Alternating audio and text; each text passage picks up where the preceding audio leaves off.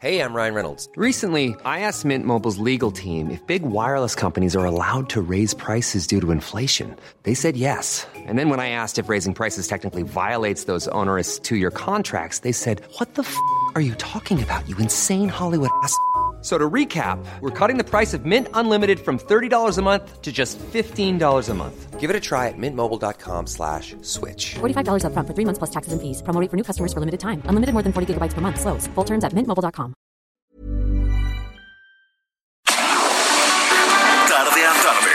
Lo que necesitas saber de forma ligera, con un tono accesible. Solórzano, el referente informativo.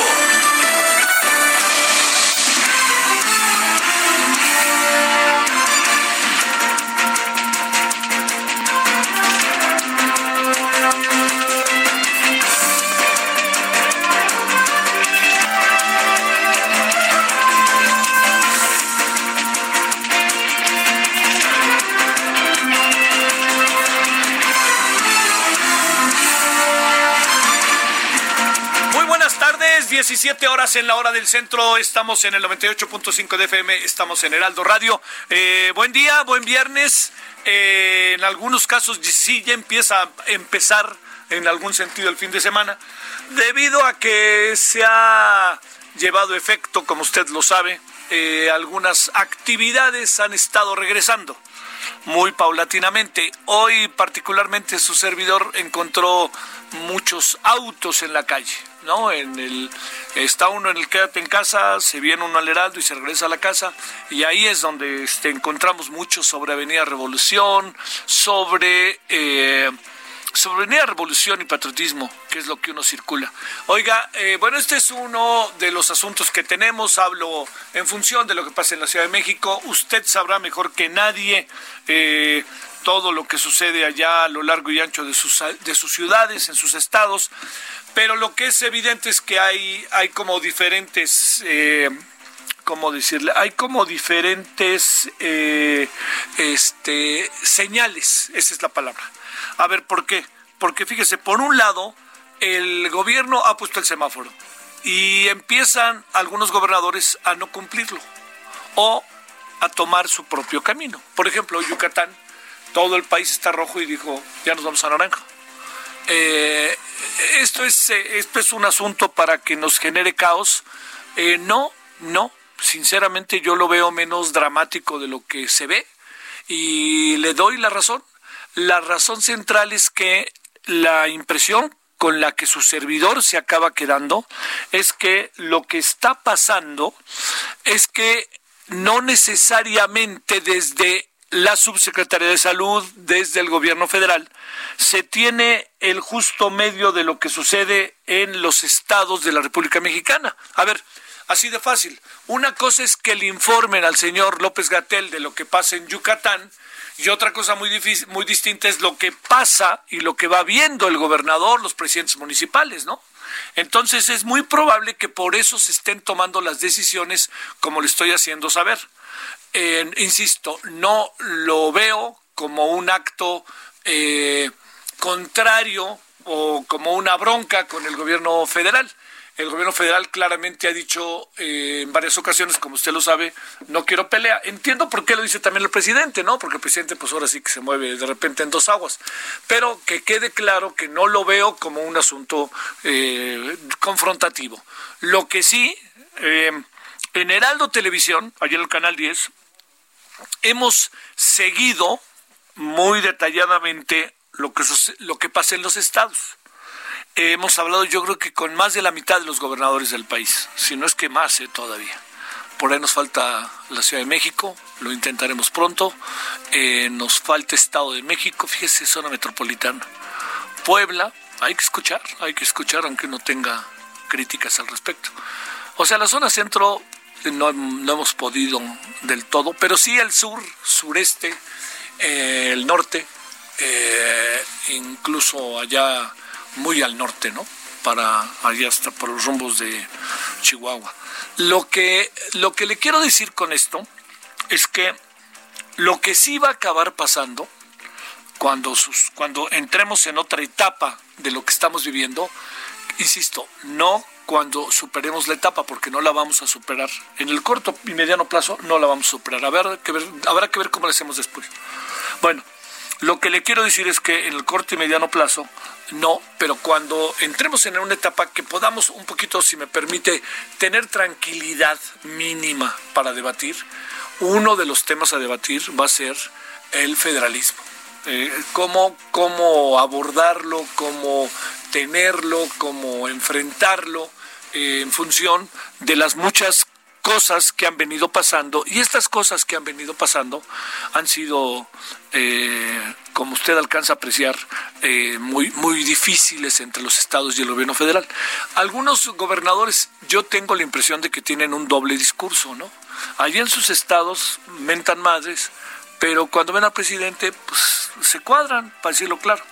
¿por qué? pues por el temor también que tienen de que pues un incidente con el gobierno central les quitara preferencias o, este, elementos para que tuvieran más ingresos, que ese es uno de los grandes temas que estamos viendo, porque hay una, por ley hay un ida y vuelta, ¿no?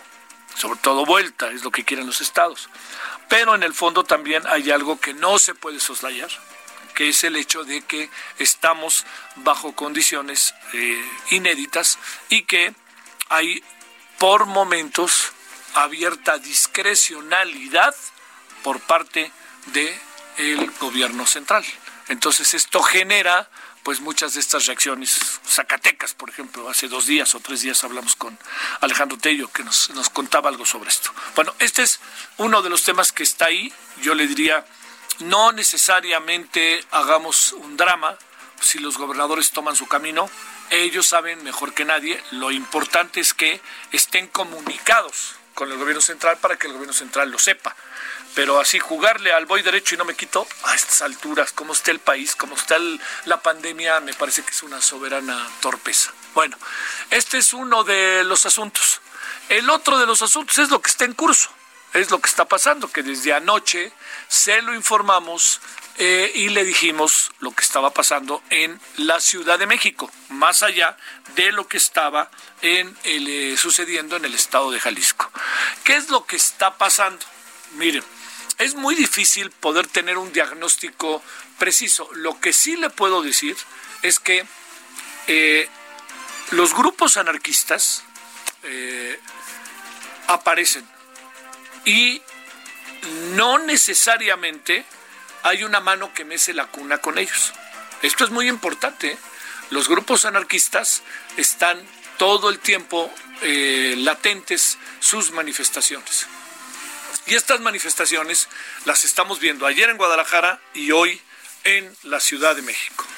Son manipuladas, es probable que haya algo de manipulación, pero también es perder de vista que es una forma de concebir las cosas, nos guste o no a través de hechos violentos, de hechos vandálicos, de atacar, de saquear, pues ni hablar, es una decisión que ellos como grupo toman en función de todo un conjunto de reglas o de cosas que ellos piensan que debe de llevarse efecto en la vida, así como se lo cuento. Entonces, ayer se manifestaron y tengo la impresión de que no fue la mejor, eh, no, no, no fue eh, lo mejor que se pudo haber hecho por parte del gobierno del Estado de Jalisco. Pero al fin y al cabo lo hizo y yo le diría, estamos en, eso precisamente. Y el gobernador de Jalisco dio un discurso como de nueve minutos en la noche y su servidor, supongo que al igual que usted, si sigue estas, estos temas, lo escuchamos con enorme atención. ¿Qué es lo que pasaba en ese discurso que escuchamos en la noche? Ese discurso, entre otras cosas, hablaba de cómo se habían metido grupos, que era una manifestación genuina, pero que se metieron grupos, y dijo son grupos que mandan desde la Ciudad de México y se hace desde los sótanos de la Ciudad de México. Fue una afirmación muy aventurada. ¿Pudo haber pasado? Sí pudo haber pasado, pero el que señala y culpa, pues muestra las pruebas. Entonces señaló al presidente López Obrador y el presidente López Obrador, que para eso es realmente muy bueno, dijo, siento mucho lo que pasó en Guadalajara y pues no, no así, ¿no? Pero dijo, si eso dice el gobernador, pruebas, pues tiene toda la razón el presidente. Es una afirmación muy temeraria, ¿eh? A ver, decir, gente de la Ciudad de México, desde los sótanos de la Ciudad de México, vinieron aquí enviados y a través de las redes, y híjole, está difícil. Oiga, espérame, con todo el hackeo que hay en las redes, esto puede uno pensar, pues en una de esas hasta usted lo hizo, jugándole a dos aguas. No, no es que lo diga que así fue, pero lo que me quiero referir es que es, en estos momentos es muy importante la forma en que se expresan, se verbalizan las cosas, porque generan todavía un clima de más, eh, de un potencial, de una potencial confrontación. Cierro diciéndoles, estamos en, en tiempo real, están pasando las cosas mientras usted y yo estamos, usted escucha el noticiario, al ratito vamos a estar allá. Eh, están también atacando la Casa Jalisco. Eh, la relación entre el gobierno de Jalisco y el gobierno central no es buena. Ha habido muchos incidentes. Eh, pueden pasar muchas cosas. Sí, puede interpretarse por parte de grupos acciones que deben llevar efecto para actuar de una manera u otra en función de ataques al gobierno de Jalisco o al Estado de Jalisco por las razones que le cuento. Sí, todo eso puede estar ahí pero puede también no estar. Lo que es muy importante es que, primero, ataquemos el problema en su dimensión exacta. ¿Qué está pasando? ¿Quiénes son los responsables? ¿Por qué se dieron las cosas? Pero un paso antes es por qué Giovanni López fue asesinado como fue asesinado. Ese es el asunto. El asunto ahí está, ¿no? Porque es lo que provoca el resto. Ahora, hemos visto que en la mayoría de los casos los eh, los grupos que se los grupos que se manifiestan como en este caso estamos viendo en la Ciudad de México y estamos viendo ayer en la y vimos ayer en la Ciudad de Guadalajara pues sí son grupos que pueden estar movidos puede estar alguien detrás de ellos sí pero también aquí lo importante para dar el siguiente paso es saber qué fue lo que pasó con Giovanni a detalle ¿Fue el cubrebocas o no fue el cubrebocas? Todo parece indicar que no fue el tema del cubrebocas. Lo que hace al asunto todavía más, más delicado, ¿no? Porque quiere decir que se actúa sin tonizón. No quiero decir que, eh, que si hubiera sido el, este, el, eh, cubrebocas hubiera sido menos importante. No, no, no, pero vea usted cómo se dan las cosas. Al final de la historia, veamos qué es lo que está pasando yo le diría, estamos en una situación muy, muy delicada. Dos grandes ciudades del país se ven sacudidas por hechos que tienen que ver con una causa común, el caso Giovanni López, pero también desde anoche, como se lo dijimos, ya estaba la Embajada de los Estados Unidos rodeada por grupos anarquistas en un número menor, mucho menor del que hay ahora, porque ahora al ver los hechos mucha gente se ha sumado o digamos, la prensa, pues este, obviamente está ahí, son de esos temas en donde es importantísimo estar ahí, ¿no? Para los medios de comunicación. Bueno, entonces, dejo las cosas por lo pronto ahí en la noche, abordaremos el tema de las policías en Heraldo Televisión. Yo le digo que hay que tener, en verdad, mucho, mucha atención de lo que está pasando.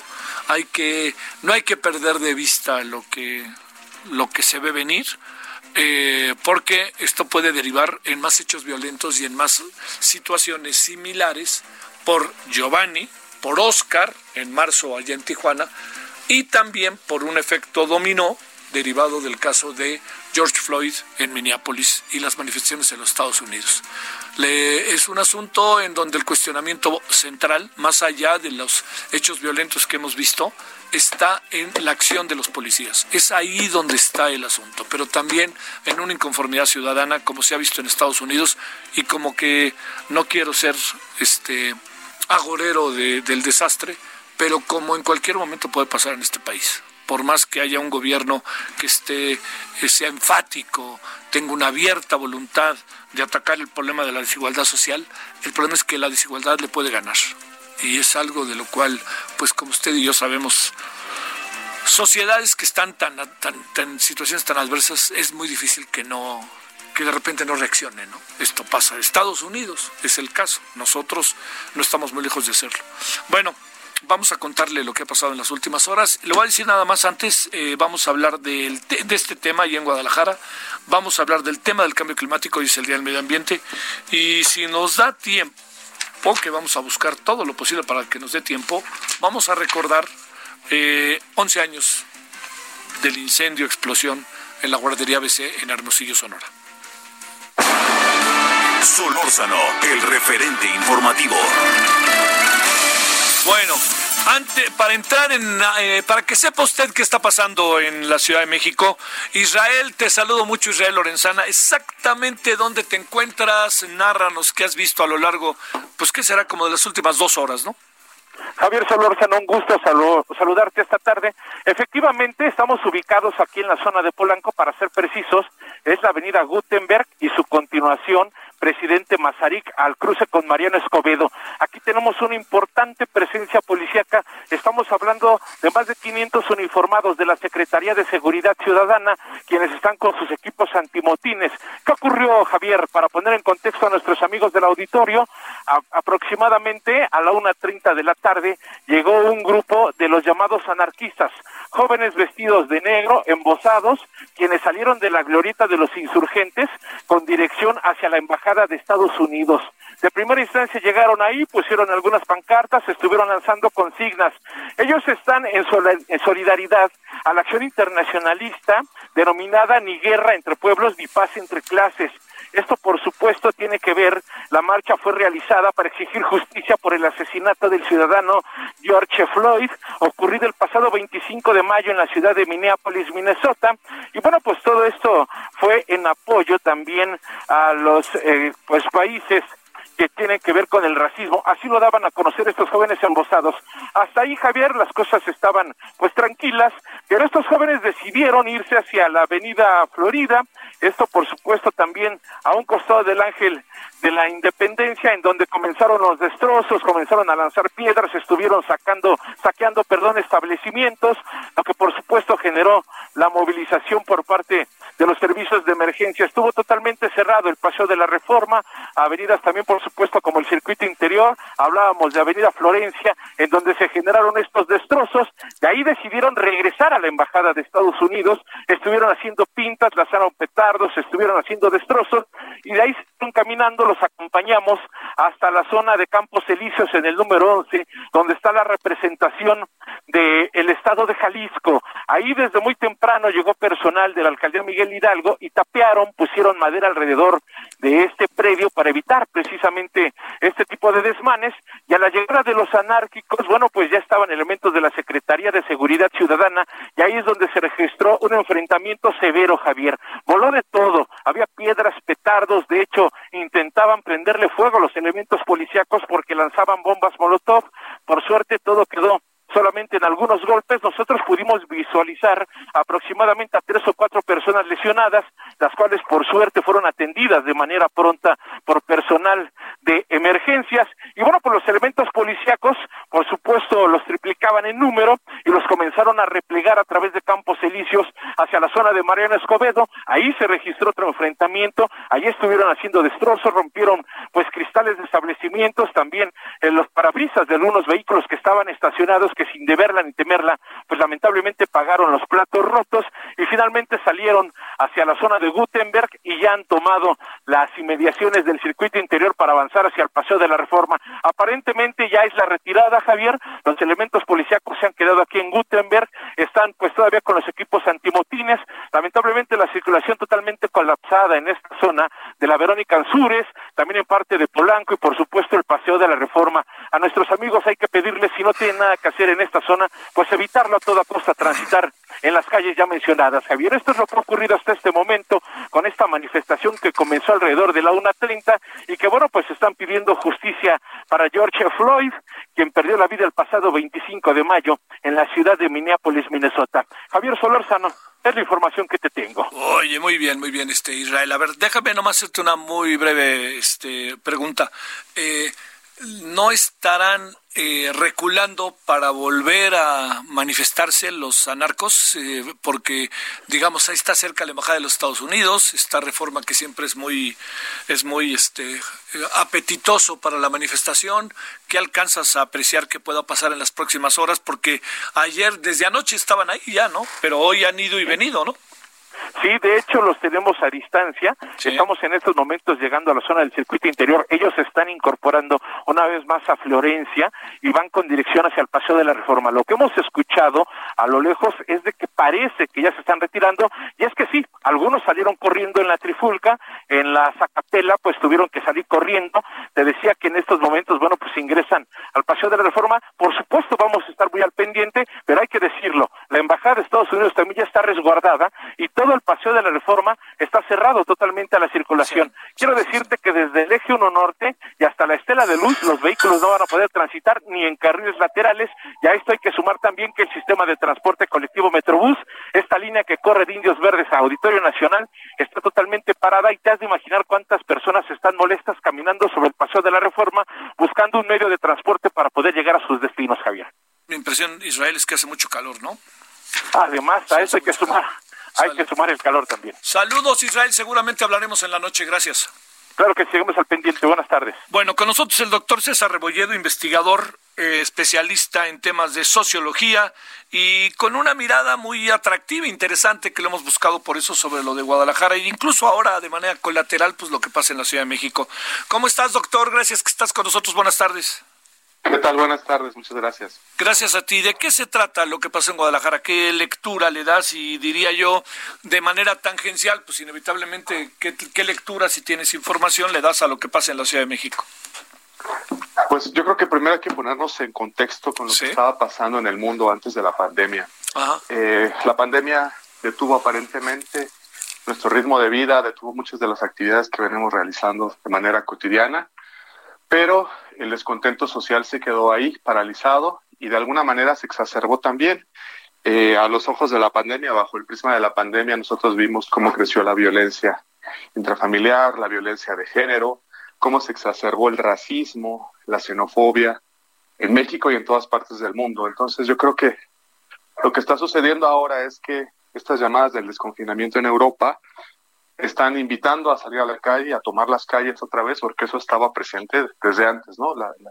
digamos que el confinamiento vino a detener momentáneamente lo que estaba desarrollando, si quieren, las protestas sociales en todo el mundo y por distintos motivos. En México quedó eh, muy latente el movimiento feminista y bueno, ahora se retoca el tema eh, pues tradicional de, de los mexicanos, que es el racismo, la desigualdad, la discriminación y la polarización. Eh, yo creo que lo que estamos viendo ahora es que después del confinamiento vienen las revueltas aquí en México y en el mundo.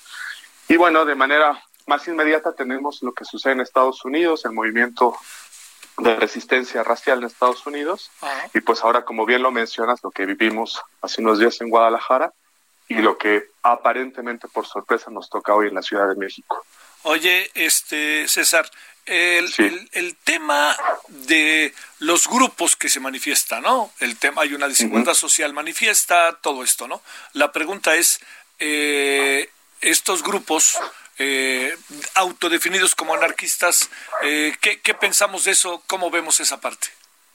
Yo creo que los grupos de protesta son o deberemos de pensarlos como, como un iceberg con un témpano que está por debajo. Los, los llamados anarcos, eh, aquí en todas partes del mundo son solamente una pequeña parte de la protesta y no podemos cerrarnos a pensar que ellos representan el total del descontento social. Claro, eh, siempre hay infiltrados en las movilizaciones sociales, desafortunadamente, siempre captan la atención de las cámaras, pero el descontento social es mucho más grande que la existencia de los anarcos o estos grupos de choque, estos grupos políticos que aparentemente están movidos por intereses bien determinados. Eh, yo creo que sería injusto reducir lo que estamos viviendo en el mundo, el descontento social y las movilizaciones, si nosotros solamente pensamos que ellos son los que lo están haciendo, porque esto estigmatiza la protesta en el mundo, estigmatiza nuestros derechos a reclamar eh, por lo que creemos justo y de alguna manera nublan también el entendimiento. Eh, precisamente ahorita que estamos discutiendo temas de racismo, de discriminación en el mundo, eh, aparecen unas lecturas y una serie de comentarios en las redes inauditos, ¿no? En este mismo momento sí. comenzamos a llamar a los manifestantes nacos, rijosos, comenzamos a llamarles eh, maleducados, indios, bueno, he leído de todo, ¿no? Entonces, Entonces, creo que las redes nos ayudan a entender el por qué de las manifestaciones sociales. La manera como percibimos el descontento social de algunos o el descontento social de algunos grupos parece que también nos está dando pistas de cuán eh, polarizados estamos en estos momentos. Doctor, muchas gracias que estuviste con nosotros. No, muchas gracias a ti. Hasta, luego. César Bonrostro. Buena mirada, ¿eh? buena mirada para tomarla ahí en cuenta. Bueno, eh, las cosas en la Ciudad de México ya Israel Lorenzana nos dijo, eh, están calmándose, lo que no significa que han terminado. Eh, hay también, fíjese que es muy paradójico porque los policías, pues los policías son parte de la sociedad, ¿no? O sea, es, son sectores, en muchos casos, sectores de, populares del país económicamente no les va muy bien, oiga. Y estamos ahí enfrentados, ¿no? Fíjese, ¿no? Ahora sí que como dicen por ahí, pueblo contra pueblo, ¿no? Tenemos que pensar bien qué hacer, ¿eh? Porque no creo que, no creo que las cosas vayan a ser muy diferentes en los próximos días. Más bien creo que se van a agudizar. Vamos a la pausa, estamos de vuelta. El referente informativo regresa luego de una pausa. Estamos de regreso con el referente informativo.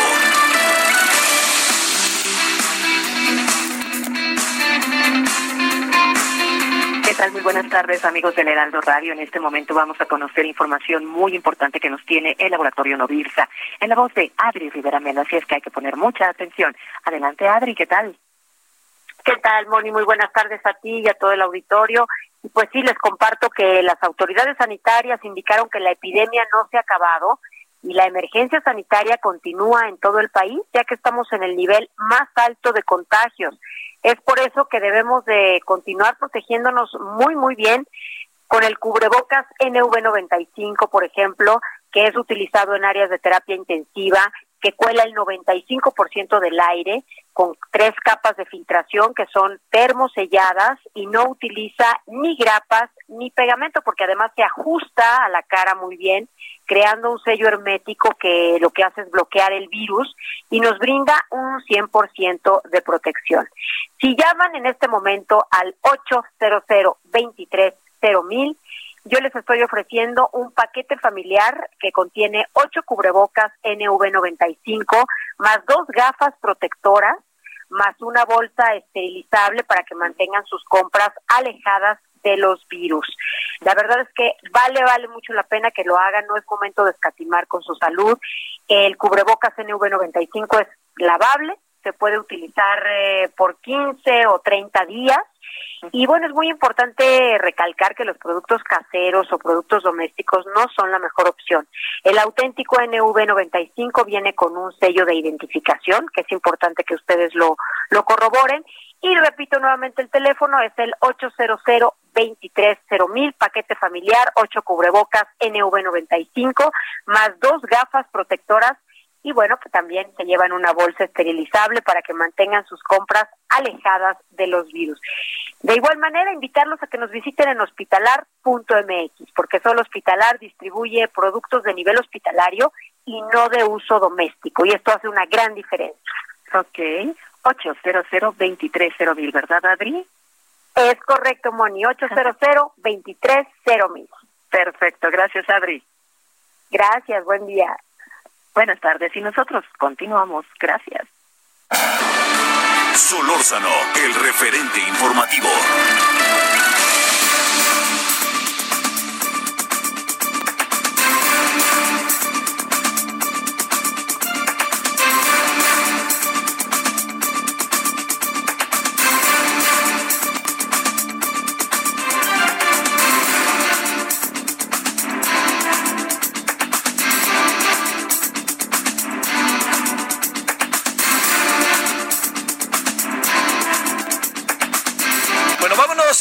Hace 17.33 en la hora del centro. Lo que pase allí en reforma derivado de las manifestaciones por el caso George Floyd en, el, eh, en Estados Unidos y por el caso eh, eh, Giovanni López, le estaremos informando. Han sido un día largo, desde la una de la tarde, ha estado el Heraldo, ha estado Israel Lorenzano haciendo un gran trabajo en primera fila de lo que pasa. Cualquier nueva circunstancia que suceda, inmediatamente nosotros entraremos en información a lo largo de la tarde y cuente con que a las 21 horas en hora del centro también estaremos en Heraldo Televisión. Bueno.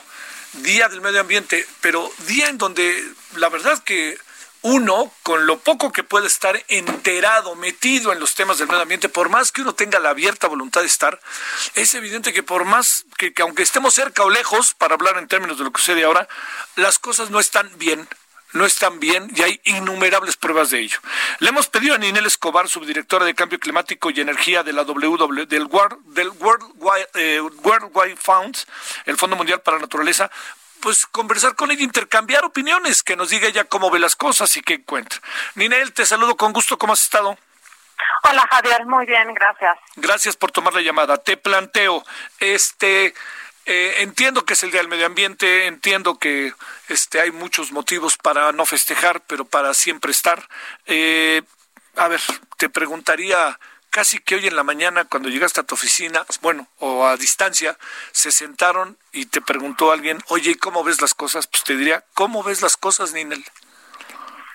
Pues sin duda es un día muy difícil para celebrar porque claramente eh, las condiciones medioambientales del mundo y del país pues están en, una, en un punto crítico. Ya llevamos varios años en los cuales la ciencia ya nos ha dicho y nos ha llamado la atención y ha hecho un llamado de urgencia a tomar medidas drásticas en todos los frentes, en el frente de la conservación de los ecosistemas y de los espacios naturales de nuestro planeta, que, que en porcentaje ya son muy pocos por toda la transformación humana que ha ocurrido en el territorio y nuestra expansión como especie. Eh, por otro lado, también eh, la forma en la que producimos y consumimos, pues nos ha pasado una factura grande eh, sin duda no, la mayoría de los países no tenemos eh, formas sustentables de producir y de consumir y en ese sentido el llamado de la, de la ciencia y de la evidencia que tenemos sobre cómo es el planeta, pues también nos llama a cambiar eso radicalmente. Por una parte tenemos una extinción masiva de especies, dos amenazas globales grandes, ¿no? Por una parte la extinción masiva de especies, que a lo mejor puede ser más silenciosa que el, que el cambio climático, pero está impactando brutalmente eh, la producción de alimentos, la, disponibilidad de agua en el mundo, el, la salud de la población que ahora está, que ahora está pues en la agenda pública en una prioridad. Y por otro lado tenemos el cambio climático, ¿no? Que también gran parte de ese cambio es irreversible en estos momentos, pero si seguimos contribuyendo y seguimos emitiendo eh, gases de efecto invernadero en la atmósfera, pues ya la ciencia nos dijo que, que si rebasamos el umbral de los 1.5 grados, que ya llevamos un grado de calentamiento, pues eh, alteraríamos eh, de manera tan radical los sistemas naturales que veríamos un planeta completamente distinto y obviamente amenaza nuestra supervivencia como especie, ¿no? A ver, este, este, este es una parte que tiene, pues ahora sí que en Ninel tintes eh, mundiales, ¿no? O sea, el mundo actuando de manera profundamente desigual, pero con consecuencias para todos. Te pregunto, ¿qué alcanzas a apreciar de lo que ha hecho eh, México, ¿no? México que no es este gobierno, pero son muchos otros gobiernos. Ahora está el turno del actual. ¿Qué alcanzas a apreciar de eso junto con los sectores, el sector empresarial, este, todo el sector turístico, fíjate, el ¿qué alcanzas a apreciar de lo que pasa en el país? Pues sí, suficiente. Creo que en algunos ámbitos hemos avanzado, eh, hemos dado pasos importantes, pero estamos lejos de, de hacer lo que se necesita a la escala que se necesita.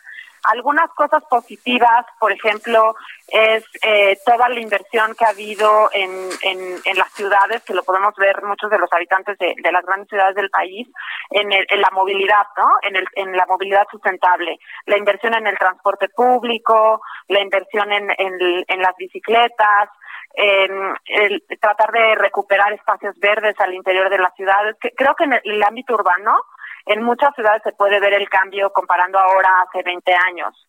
En, eh, en el tema de las áreas protegidas, por ejemplo, pues sin duda es un gran reto mantenerlas y es un gran reto conservar esos espacios en un contexto como, como el de México, eh, pero, pero creemos que son espacios muy valiosos que en algunos casos se han, se han logrado proteger, pero que hoy por hoy en general la funcionalidad de las áreas protegidas está amenazada por tantos recortes presupuestales a las áreas protegidas y en general al sector ambiental. Em, también eh, en el ámbito energético, sin duda, vamos para atrás porque pues estamos empujando, íbamos en una trayectoria en la cual se notaba un aumento en las energías renovables y una disminución de la dependencia de combustibles fósiles. Eh, y lo que vemos en, en, en, el, en, los últimos meses, pues es un revés significativo que también va a tener muchos impactos a las emisiones de nuestro país eh, que, que, forma, que, que causan el cambio climático por una parte, pero también a la calidad del aire de muchas ciudades eh, y también repercusiones económicas en el costo de la electricidad para los para los mexicanos. ¿no? Por mencionar algunos algunas cosas, pero obviamente la agenda ambiental es muy amplia. ¿no? A ver, Dinel, déjame quedarme tantito en el tema de las energías.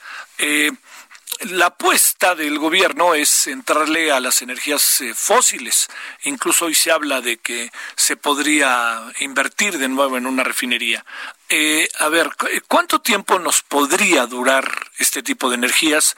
Y, tomando en cuenta muchas de las cosas que ha planteado el gobierno, de que detrás de las energías eh, limpias hay también altos niveles de corrupción y de arreglos y no necesariamente resultados. ¿Qué piensas de estas eh, reflexiones? Y, y, no lo digo para fustigar al gobierno, sino lo digo para tener un debate sano sobre el tema. ¿eh? Claro, sí. Sin duda el, tema energético es muy complejo y yo creo que eso es lo que ha abonado a generar mucha confusión en la audiencia o, la gente que no es experta en el tema. Creo que, que, creo que es muy sano pensar en el en, en el debate energético en muchas dimensiones o niveles. El primer nivel en el en el cual nuestros mensajes como o como organización ambientalista se están centrando es en la visión del sector energético como país presente y la visión hacia el futuro. Eh, y, ahí es muy claro que la apuesta tiene que ser por las energías renovables. Para empezar, eh, eh, como ya mencionaba, pues el cambio climático es una amenaza global que todos tenemos que atender en la escala necesaria y en ese y en ese afán todos los países están migrando o están transitando a las energías renovables, con distintos modelos de país, ¿no? Y esa es una discusión en un segundo nivel. Pero creo que no puede estar en duda que tenemos que transitar a las energías renovables, porque la dependencia de los combustibles fósiles amenaza nuestra sobrevivencia eh, como especie en el contexto de cambio climático y porque además los combustibles fósiles ya demostraron tener muchos otros impactos ambientales y sociales adversos. Ahora bien, una vez que una, una vez que tenemos esa visión de que sí o sí tenemos que transitar energías renovables, pues hay un segundo nivel de discusión que es con qué modelo, ¿no? Y creo que hay en, en actualmente internacionalmente hay muchos modelos. El, el modelo que optó México fue a través de liberalizar el mercado con la reforma energética que permite la entrada de privados, que hoy por hoy son los que tienen, hay que reconocer que sí, son empresas grandes transnacionales las que tienen las tecnologías y los costos más baratos de producir energía renovable, principalmente solar y eólica. Ese es el modelo que se optó y en ese sentido pues hay una regulación que, que permite entrar a, estos participantes al mercado a producir esa energía que hay que reconocer las cosas positivas y negativas. Cosas positivas es que tiene costos muy bajos, eh, para y, que y, que benefician al consumidor final y hay otras y hay muchos otros atenuantes que también hay que considerar por, y pero que esas se pueden lograr atender con una regulación que considere que transparente que identifique esos impactos y mecanismos para para remediarlo y en ese sentido creo que el debate tiene que ser ese y no volver a los combustibles fósiles, que es a todos luces eh, un atentado contra el desarrollo sostenible y el, y el derecho humano a un medio ambiente que está en nuestra Constitución. Eh, la, la política del gobierno en materia energética acaba siendo, eh, empieza a ser desfasada en el tiempo, sigue teniendo vigencia porque al fin y al cabo es lo que tenemos a la mano para resolver los innumerables problemas que tenemos. para, para cerrar, te pregunto, Ninel, ¿esto cómo lo ves? Em, pues sin duda en términos tecnológicos, científicos y de factibilidad eh, y, de, condiciones del país, creo eh, nosotros pensamos que no es un modelo vigente. Sí. Eh, y, nuestro llamado es mucho a, a reconocer que no, a reconocer la urgencia de atender el problema medioambiental y el vínculo del medio ambiente y el sector energético por el bienestar social de los mexicanos. Eh, y en ese sentido creemos que no tiene ningún sentido hoy por hoy seguir apostándole a los combustibles fósiles. Y, y, la, la, experiencia internacional nos ha, nos ha mostrado ello. Y de hecho, como país ya vamos muy tarde en, esa, en, en ese proceso. A ver, una última cosa, pues ahora sí que la Tierra no goza de buen, de, cabal salud para utilizar la vieja frase, ¿no? Claro, exacto. Y bueno, también algo que es importante es que, pues, eh, estamos hablando de, de la inversión de todos los mexicanos, ¿no? Sí, claro. Las inversiones que se están haciendo ahora o las inversiones que no se hicieron en el pasado en las, en las energías renovables, pues nos cuestan a todos y las pagamos todos. Entonces tiene que ser un debate nacional y no solo de la estrategia de un sector, ¿no? Sí, sí, sí. Bueno, Ninel eh, Escobar, subdirectora del World Wild Fund, que es el Fondo Mundial para la Naturaleza. Muchas gracias, Ninel Escobar, que estuviste con nosotros. Gracias a todos, Javier. Saludos a Tal, saludos para ti, gracias. Bueno, ahora son las 17.44 en la hora del centro. Solórzano, el referente informativo.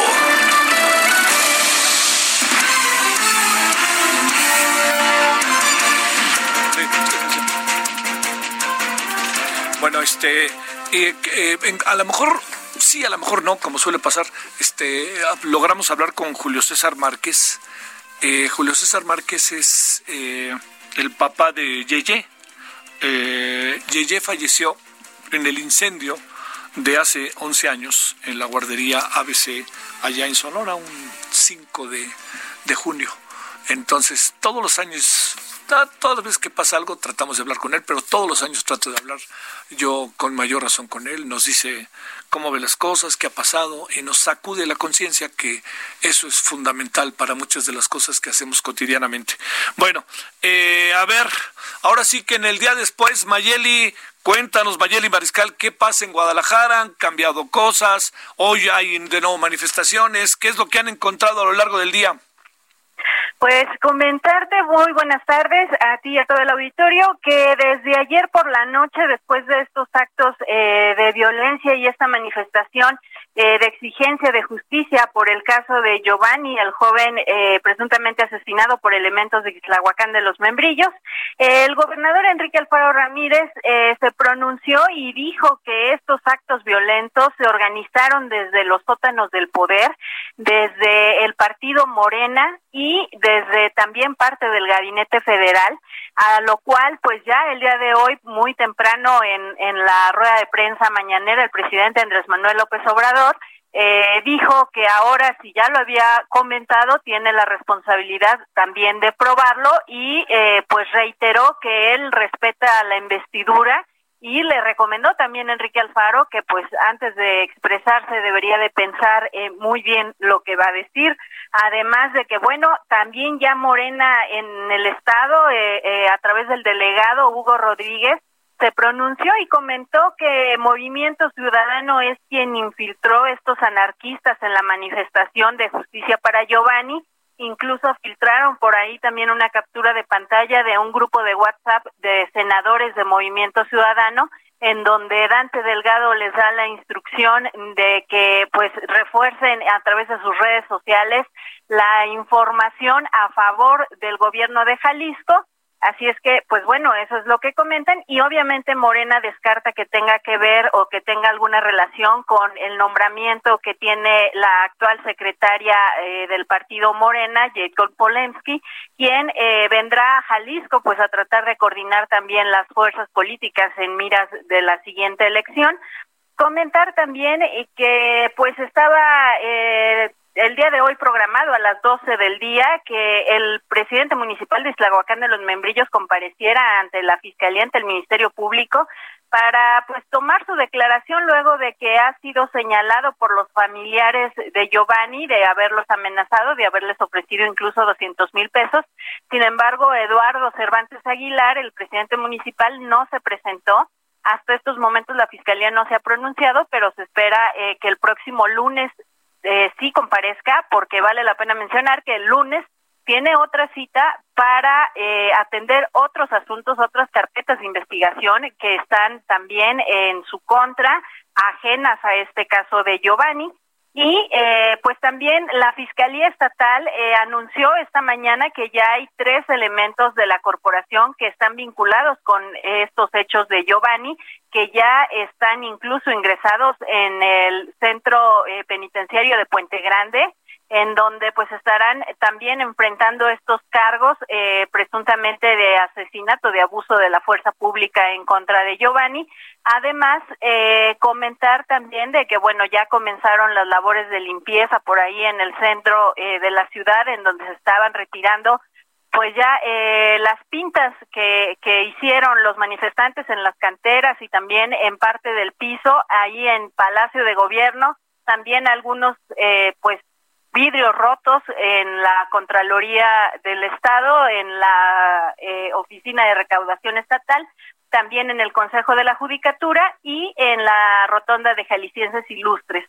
Es en donde se generaron pues estos eh, actos vandálicos y también, eh, ajena a esta información, me gustaría compartirles que, bueno, eh, derivado de la reunión que se tuvo el día de hoy eh, con los gobernadores de la región Centro Bajío Occidente en Tequila, Jalisco, se estará solicitando a través de una carta eh, dirigida al presidente Andrés Manuel López Obrador que les dé audiencia directa para definir estas estrategias de atención a la pandemia de coronavirus y eh, será la próxima semana cuando se retomen reuniones estratégicas para establecer esta reactivación económica en las regiones, además de que adelantaron también estarán firmando una controversia, esto en materia eh, de energías limpias, porque dicen que obviamente les está afectando ya las inversiones que tenían pactadas y eh, posibles nuevas inversiones que pudieran atraer a sus entidades.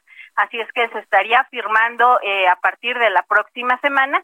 Y por último, pues comentarles también que los gobernadores este bloque hicieron eh, pues un pronunciamiento en donde cerraron filas tanto por los actos de violencia que ya les compartía que se suscitaron el día de ayer en Jalisco, pero también comentaron el caso en donde falleció la legisladora de Colima y eh, pues cerraron filas todo este bloque de gobernadores. Esa es la información desde Jalisco. Bueno, a ver, una nomás retomar dos cosas si te parece. Una, eh, ya no pasó este nada el día de hoy en Guadalajara. El día de hoy eh, hay una manifestación a las seis de la tarde, se convoca, eh, se cambió la sede, estaba programada que se hiciera fuera de Casa Jalisco, se eh, va a realizar afuera de la Fiscalía en calle 14 y hasta estos momentos pues todavía continúan llegando algunas personas al lugar y este pues eso sería básicamente la información. Estamos también a la espera de ver cómo se desarrollan. Claro. Y la otra, como sea, el gobernador se echó para atrás, ¿no? no bueno, no para atrás, pero temperó su declaración, ¿no? Después, así es, eh, comentó que él buscaba la intervención directa de Andrés Manuel López Obrador, la interlocución directa, y que sabía que él era una buena persona. Sin embargo, los que estaban fraguando todos estos actos de violencia en contra de su administración y de Jalisco serían pues funcionarios de la administración federal y de Morena y pues no de atemperar precisamente estas declaraciones. Bueno, a ver cómo te ve esta tarde porque ya sabes, este eh, Mayeli, ya sabes que por acá también estamos en marchas, ¿no? Y, fuertes también. Bueno, ahí a, a lo mejor en la noche hablamos contigo. Gracias. Perfecto, hasta luego, buenas tardes. Adiós. Paris Salazar, ¿dónde andas? Paris Salazar, eh, ¿andas por ahí? A ver, a la una, a las dos ya estamos. Adelante, Paris. Adelante, Paris. Buenas tardes, Javier, amigos del Realdo de México. Nos encontramos rumbo a Veracruz, donde el presidente Andrés Manuel encabezará otro evento en, la, en Veracruz para supervisar los trabajos en una refinería. Y es que por la, por la tarde estuvo en Paraíso de Tabasco. Ahí estamos, eh, eh, les pido, a ver, es, que está en gira, ¿no? Anda ahí en, creo que está en carretera, si mal no, este, si mal no veo, pero si mal no escucho, pero a ver, este, a ver si lo tenemos. Eh, estamos, el, el presidente planteó, ahí estamos, vámonos que desde el principio, si no te importa, este, París. Hola Javier, buenas tardes. Sí, es que entre los señalamientos del gobernador de Jalisco, Enrique Alfaro, de que hay intereses construidos desde la Ciudad de México detrás de las protestas que tuvieron lugar ayer en Guadalajara por la para exigir justicia para por la muerte de Giovanni López, el presidente Andrés Manuel López Obrador aseguró que no tiene nada que ver con lo sucedido en Jalisco y dijo que si el gobernador tiene pruebas de la supuesta injerencia de él, que las dé a conocer. Afirmó que el que acusa tiene que probar y que se tiene que actuar con responsabilidad. Reconoció que tiene diferencias políticas e ideológicas, pero que actúa con responsabilidad y no participa en cuestiones partidistas y que no tiene ningún propósito de afectar a las autoridades locales de Jalisco. Lamentó la muerte de Giovanni López y que se aclaren los hechos. Se declaró en favor de resolver los problemas el diálogo y el uso de la fuerza y que es partidario de la no violencia. También afirmó que la Subsecretaría de Derechos Humanos de Gobernación a ver, a ver, a ver, este, perdón. Bueno, se alcanzó a escuchar casi todo, le, le, reitero, perdóneme, está en carretera.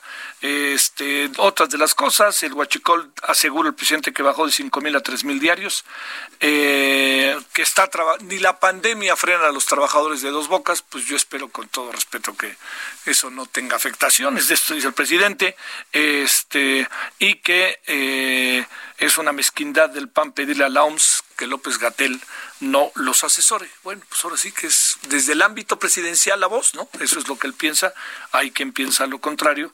Y sí, el tema Jalisco se va a convertir en tema importante. Está la manifestación, todo indica, ya había habría concluido aquí en la Ciudad de México, que fue bastante ruda, brava, y ya le contaremos en la noche. Nos vemos a las 21 horas en hora del centro en Heraldo Televisión, canal 10 de televisión abierta, y estamos en Isis y en Sky. El tema, las policías. Creo que valdrá la pena escuchar qué dicen nuestros invitados. Adiós. Hasta aquí, Solórzano, el referente informativo.